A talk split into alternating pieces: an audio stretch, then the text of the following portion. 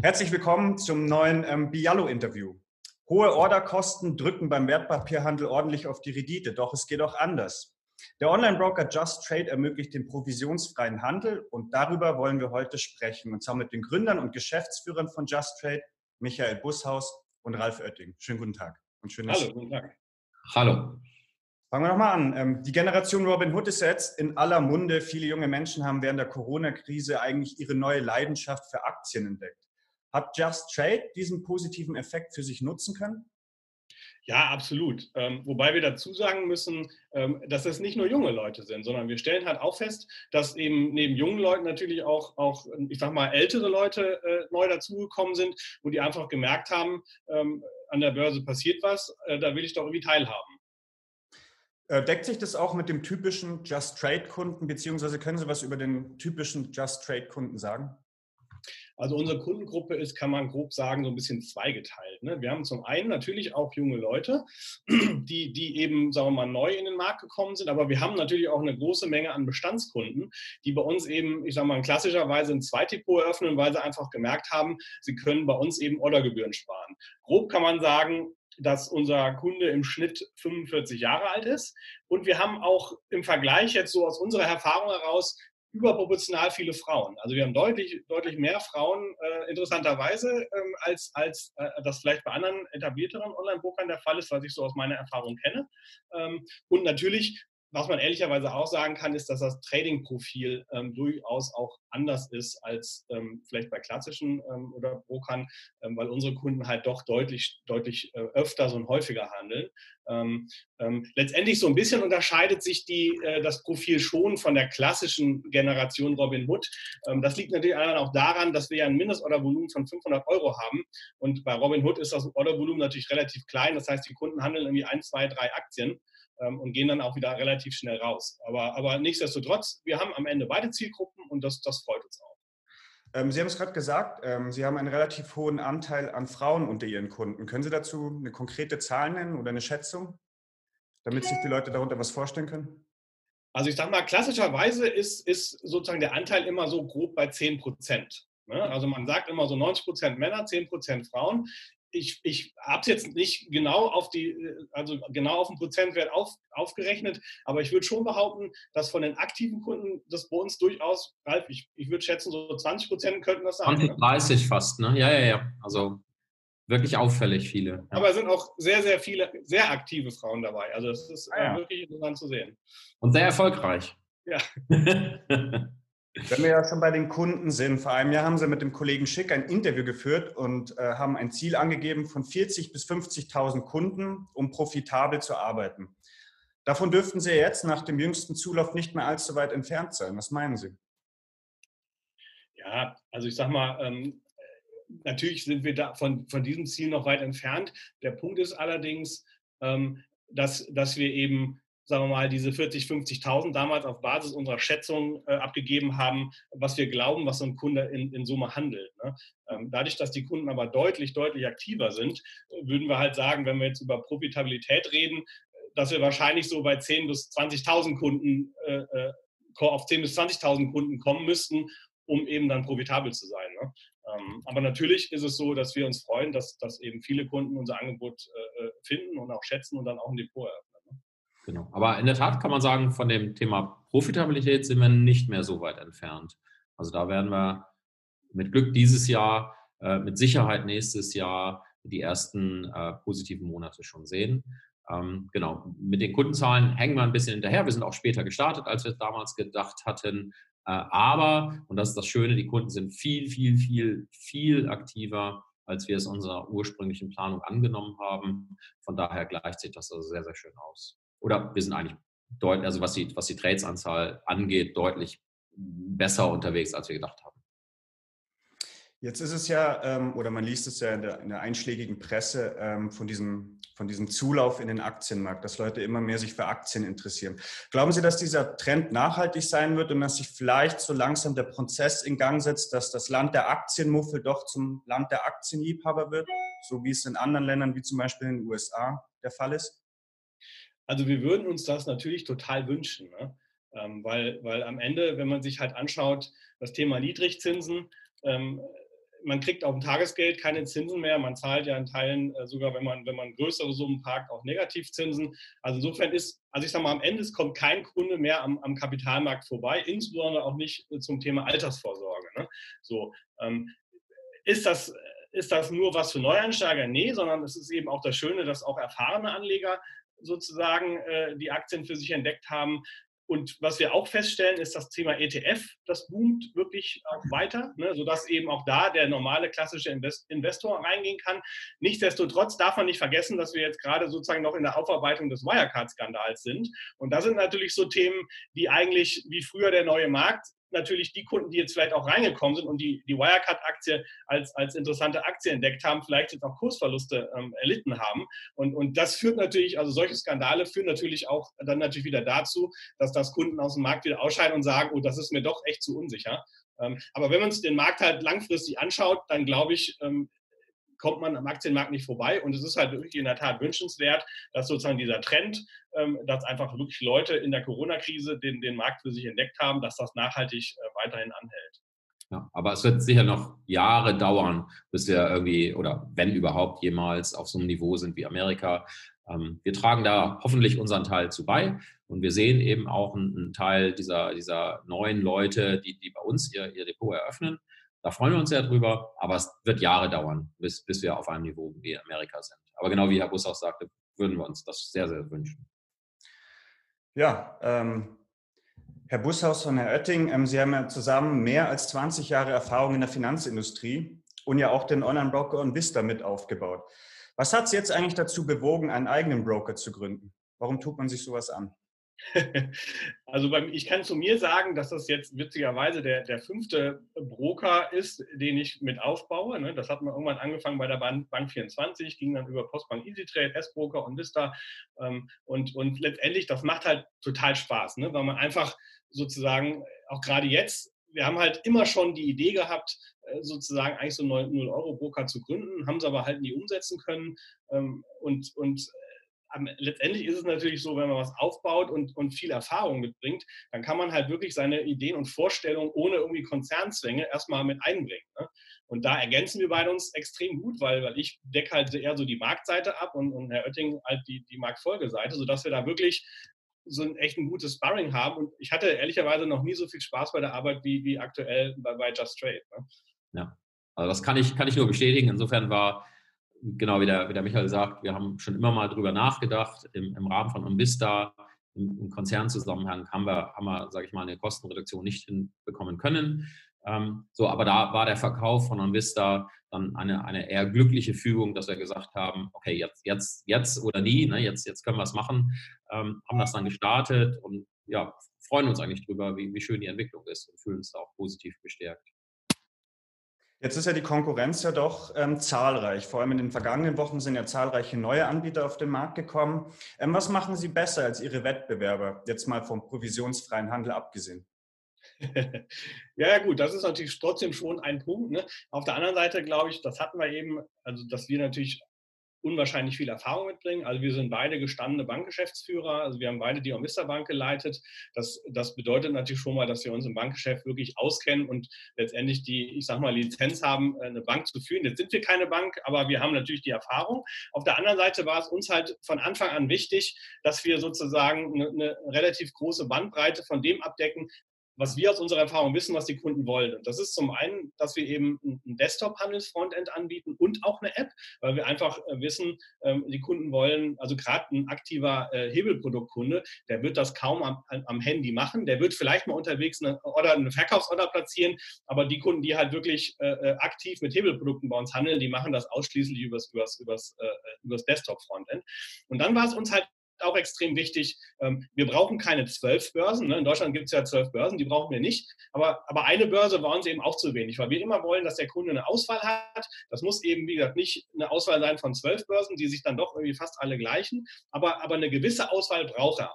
Und da sind wir mit unseren beiden Börsen extrem gut aufgestellt und interessanterweise sind die Spreads an den Börsen auch wirklich in Teilen deutlich unterschiedlich. Ne? Oder auch bei ETFs. Natürlich kann man sagen, ähm, äh, man nimmt einen großen Anbieter, der deckt irgendwie die gesamte Palette ab, aber es ist halt schon, ich sage mal, alleine auch, ähm, wir haben sieben Anbieter im, im Portfolio, ähm, da ist eben auch eine Vanguard dabei, eine iShares, also ich sage mal, alle großen namhaften, eine Luxor, ähm, und da merken wir halt schon den Zuspruch der Kunden, die einfach sagen, Mensch, ich bekomme eben bei euch auch einen, exotischen äh, ETF, der vielleicht in dem, in dem einzelnen Punkt dann doch deutlich besser ist als vielleicht von, einem, von, einem, von einer großen äh, ETF-Emittentenfirma. Und, und das zeigt so ein bisschen, glaube ich, dass, dass wir einfach ähm, eben nicht auf die Einproduktstrategie setzen, sondern dass wir durchaus sagen, wir wollen dem Kunden in gewisser Weise eine, eine Auswahl bieten. Ne? Auch bei den Emittenten. Da haben wir nicht nur einen Zertifikate-Emittenten, sondern wir haben eben mit der City, der SocGen, die ja sogar auch das Geschäft der Kuba übernommen hat, UBS und Fontobel haben wir einfach vier Anbieter und damit haben wir, ich glaube, wirklich den Markt in, in, in der kompletten Breite mit abgedeckt. Und das schätzen unsere Kunden. Also das ist wirklich äh, schön zu sehen und den Zuspruch kriegen wir da auch. Also es kommen wenig Anfragen, wo der Kunde sagt, Mensch, aber das Produkt hätte ich noch gerne, das hätte ich gerne noch, sondern die finden auf unserer Plattform die, die breite Auswahl und dann eben nicht nur eins, sondern in der Regel mehrere Produkte zu dem Angebot. Also das, das ist, glaube ich, zusammenfassend mehr Kanäle, mehr Produkte, mehr Produktanbieter, glaube ich, hebt uns ganz, ganz, ganz deutlich von allen anderen ab. Ähm, auch ähm, ein Aspekt, der Sie von Ihrem Wettbewerb ab, also ähm, unterscheidet, ist die fehlende Banklizenz. Haben da Ihre Kunden ähm, einen Nachteil gegenüber den großen Playern wie FlatEx, Consors, Comdirect und wie sie alle heißen? Also da kann man ganz klar sagen, nein weil wir ja sozusagen mit der, also wir arbeiten ja mit der Suterbank zusammen, die eine inhabergeführte Privatbank aus Hamburg ist ähm, und damit auch freiwilliges Mitglied im Einlagensicherungsfonds. Also man hat als Kunde exakt die Gleichstellung wie, wie ja. bei den anderen Playern. Und wenn ja, man ganz ehrlich ist, ist ja, ist ja sozusagen, viele Player sind ja auch gar keine Bank mehr. Ne? Also ich sage mal, eine Comdirect wird mit der Commerzbank verschmolzen, eine OnVista Bank war mal eine Bank, ist jetzt nur noch eine Marke. Äh, Consors ist, ist eine Filiale von der BNP. Also der Trend äh, sagen wir, ist ja schon so ein bisschen anders. Natürlich steht da immer eine Bank dahinter und das ist bei uns ja genauso. Ne? Also wir haben eben äh, unser Angebot und hinter unserem Angebot steht eben unser Bankpartner und das ist eben die Superbank. Hm, genau. Und du hast es kurz angesprochen, man darf es nicht so werblich hervorheben, aber trotzdem über die freiwillige Einlagensicherung sind die Einlagen eben nochmal deutlich höher abgedeckt als über die gesetzliche Einlagensicherung, was viele andere äh, sag ich mal, reduzieren sich auf die gesetzliche Ein Einlagensicherung. Da sind wir also eher mit Sutor besser gestellt, würde ich sagen, als ähm, so manch anderer der Wettbewerber. Aber trotzdem, mit einer Banklizenz könnten Sie Ihre Marge sicher noch erhöhen, denn Sie hätten natürlich auch die Möglichkeit, die Kundendepots selbst zu verwalten und auch Wertpapierleihen selbst zu tätigen. Was meinen Sie? Ja, also das, das ist so. Vielleicht ist das so, kann man vielleicht jetzt so spontan gar nicht auf, auf sagen wir mal, Heller und Pfennig ausrechnen. Letztendlich ist es so, dass wir mit, mit der Suter Bank und mit unserem Setup, das wir aktuell haben, total zufrieden sind und ehrlicherweise auch gar keinen Grund sehen, äh, hier was zu ändern. Und ich sage mal, eine Wertpapierleihe äh, im klassischen Sinne, wie das vielleicht ausländische Broker tun, ist es in Deutschland eh nicht erlaubt. Ähm, und insofern haben wir, also ich sage mal, alles das, was wir irgendwie an, an Produktfeatures umsetzen wollen oder auch noch umsetzen werden, haben wir mit der Sudobank besprochen und, und die stehen da voll hinter uns und wir sind total zufrieden. Insofern sehen wir da aktuell ehrlicherweise gar keinen Grund daran, was zu ändern. Genau. Man könnte vielleicht die, die Marge erhöhen, ja. Auf der anderen Seite lädt man sich halt unheimlich viele äh, Fixkosten an den Beinen. Als Bank brauchen sie eine Compliance-Abteilung, sie brauchen interne Revision und, und, und, und, und. Also sie kommen mit einem viel, viel größeren Mitarbeiterstab nur, nur zurecht. Ähm, das haben wir über die Suterbank abgedeckt und zu unserer absoluten Begeisterung äh, abgedeckt. Das macht wirklich Spaß, mit denen zusammenzuarbeiten. Und warum soll man sich so einen Kostenblock an, ans Bein binden? Das, das, das macht erstmal gar keinen Sinn. Ähm, bei unserem letzten Gespräch mit, mit dialog.de hatten Sie mal von Plänen gesprochen, auch etwas speziell für Heavy Trader anzubieten. Was ist denn da geplant und wann soll das denn starten? Also der Plan ist auf jeden Fall auch noch da. Ähm, und der Punkt ist halt, dass wir, äh, also die Idee ist schon, dass wir halt sagen, wir haben ja ein Desktop-Frontend, was, sagen wir mal, sehr schlank sich auf das reine Trading fokussiert. Ähm, und, und die Idee dabei ist schon, dass man sagt, ähm, es gibt eben, sagen wir mal, aktivere Trader, die vielleicht auch aus einem Chart heraus handeln wollen, die irgendwelche Kennzahlen sich berechnen wollen, dass man eben dafür ein, Frontend äh, nimmt, wo, wo der Kunde eben diese Mehrinformation findet. Man könnte das auch in, in unser normales Handelsfrontend einbauen. Aber ich sag mal, am Ende würden wir so ein bisschen dann von der Philosophie her weggehen, äh, dass wir halt sagen, es gibt ein Handelsfrontend, was, was wirklich sich auf das reine Trading fokussiert und da ist eben unsere App und unser Desktop, ich sag mal, eigentlich identisch. Aber es gibt eben auch Kunden, die sagen, ich hätte gerne irgendwelche Charts. So. Und wir sondieren aktuell den Markt, sprechen da natürlich auch mit, mit diversen Marktteilnehmern. Ähm, über einen Zeitraum können wir leider noch nichts sagen, aber, aber die Idee ist auf jeden Fall da und wir haben das auch in der Langfristplanung weiter mit drin, weil wir einfach glauben, ähm, dass, dass das einfach unsere Zielgruppe, die halt wirklich doch sehr, sehr aktiv handelt, durchaus brauchen kann. Und, und gerade so ein Thema Charts oder Trading aus dem, aus dem Chart heraus ist halt schon so ein Punkt, den sich, den sich halt viele Kunden irgendwie sehr, sehr wünschen. Ne? Werden Sie dann auch den Xetra-Handel anbieten?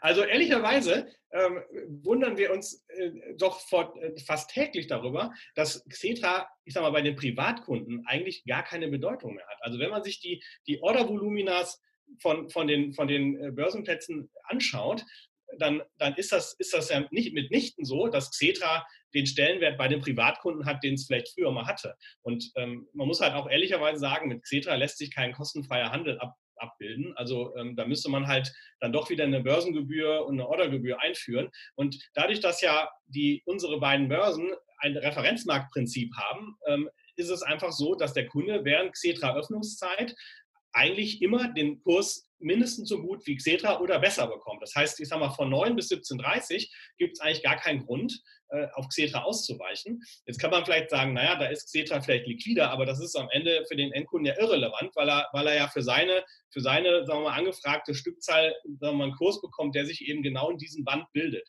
So. Und, und äh, danach ist Xetra zu. Das heißt, wir reden dann über, über Randzeiten, die heute auch schon unbesetzt sind, wo zum Beispiel eine Börse Tradegate extrem äh, schon als Referenzbörse herangezogen wird, weil die hat teilweise je nach Wert ein Vielfaches des Ordervolumens von der, von Börse Xetra. Insofern glaube ich, ist, ist Xetra natürlich klar eine, eine tolle Börse, aber es ist jetzt für uns nicht so, dass wir halt sagen, ähm, wir brauchen die dringend. Und, und ehrlicherweise ist es auch so, dass von Kundenseite das überhaupt gar nicht angefragt also da, da, sind wir wirklich mit unseren beiden, beiden Börsen, da sind wir auch wirklich sehr zufrieden mit Lang- und Schwarz Exchange und Quotrix optimal aufgestellt. Auch, ich sag mal, was das, was das Angebot anbelangt und, und insbesondere jetzt, sagen wir mal, auch noch äh, Lang- und Schwarz Exchange, die ja auch noch diese verlängerte Handelszeit hat, also von 7.30 Uhr bis, bis 23 Uhr. Und da bin ich halt immer so ein Freund von dieser 23 Uhr Handelszeit, weil das Schöne ist halt, Amerika hat um 10 Uhr zu und ich kann aber noch eine Stunde, kann ich noch an der Börse reagieren und kann halt auf, auf Nachrichten äh, noch handeln. Ne? Und das ist schon so ein Asset,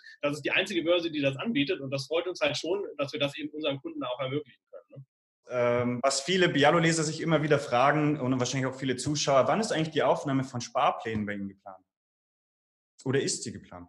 Also die, da, da, können wir ein klares Ja sagen. Ähm, die, die Aufnahme von Sparplänen ist geplant. Das ist nur leider, ich sag mal, ähm, aus Kundensicht ist das relativ einfach, weil ich trage irgendwo ein und sage, ich will irgendwie 50 Euro sparen. Aber die Abwicklung hinten dran ist halt deutlich komplexer, als man das meint, weil zum einen entstehen halt Bruchstücke und äh, wenn man jetzt sagt, zum Beispiel für ETFs, ähm, es gibt halt keine Börse oder keinen außerbörslichen Handelspartner, wo man Bruchstücke handeln kann. Ne? Das heißt, man muss halt diese Bruchstücke im Backend sozusagen handeln können. Und da gilt natürlich auch, dass das Thema äh, Masse, also je mehr Sparpläne ich habe in einer Gattung, desto, desto attraktiver ist es. Und wir sprechen aktuell konkret mit, mit unseren beteiligten Parteien, aber es ist halt doch in der Umsetzung her hätten wir gedacht, sind wir schneller, aber es ist halt wirklich so, ähm, dass, dass da so ein paar äh, Klippen sind, die wir noch umschiffen müssen. Aber man kann ganz klar sagen, es ist geplant. Ähm, wir, wir hoffen auch, dass wir vielleicht ähm, dieses Jahr, aber zumindest auf jeden Fall Anfang nächstes Jahr damit noch kommen, weil einfach die Kunden das natürlich auch nachfragen und wir natürlich auch wollen, dass wir da langfristige Kundenbeziehungen äh, aufbauen, die sich dann äh, ne, eben über, über einen monatlichen Sparplan einfach sozusagen ihr, ihr Vermögen aufbauen. So, gestatten Sie mir noch eine letzte Frage, Herr Bushaus und Herr. Ähm, die Konsolidierung im Brokerage-Markt scheint auf alle Fälle eröffnet zu sein. Anfang des Jahres, Stichwort Übernahme die Giro durch FlatEx. Schielen Sie eigentlich auch so ein bisschen auf einen starken Partner oder haben Sie erstmal vor, unabhängig zu bleiben und zu agieren? Naja, erstmal haben wir einen starken Partner mit der Suterbank äh, an, an, an Bord. Äh, haben wir ja schon gesagt, da sind wir sehr, sehr zufrieden. Ansonsten sind wir sehr froh, hier unabhängig agieren zu können. Der Michael hat es ja auch schon gesagt. Ähm, uns macht es einfach Spaß. Und uns macht es Spaß, wenn wir unsere eigenen Ideen verwirklichen können. Und das können wir so lange tun, als dass wir hier unabhängig äh, agieren. Und wir wollen einfach hier das beste Produkt für unsere Kunden bauen. Äh, freuen uns auch über, über positive Rückmeldungen unserer Kunden, die immer, immer mehr kommen. Ähm, und so, dass wir einfach da in, auf, auf, dieser Welle noch gerne ein bisschen, bisschen weiter reiten wollen. Ähm, und eben mit der, mit der Partnerbank Suterbank fühlen wir uns da wirklich auch gut aufgestellt und nicht im Zwang, ähm, sage ich mal, äh, konsolidiert zu werden oder zu konsolidieren. Alles klar, Herr Bushausen, Herr Oetting. Vielen Dank für das Gespräch. Ähm, ich bedanke mich. Vielen Dank. Gerne, vielen Dank.